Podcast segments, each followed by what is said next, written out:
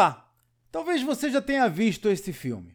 O empresário sobrecarregado chega à conclusão de que precisa delegar, acha a pessoa certa e manda fazer. Só que, como ninguém nasce sabendo, é pouco provável que o outro faça de primeira o que ele vem fazendo há anos, e a coisa desanda. Basta um escorregão para o empresário ter a impressão de que ninguém faz tão bem quanto ele, que se quiser fazer bem feito tem que fazer ele mesmo, e outras bobagens semelhantes, cujo único efeito é mantê-lo sobrecarregado, atolado no mesmo lugar, às vezes por décadas.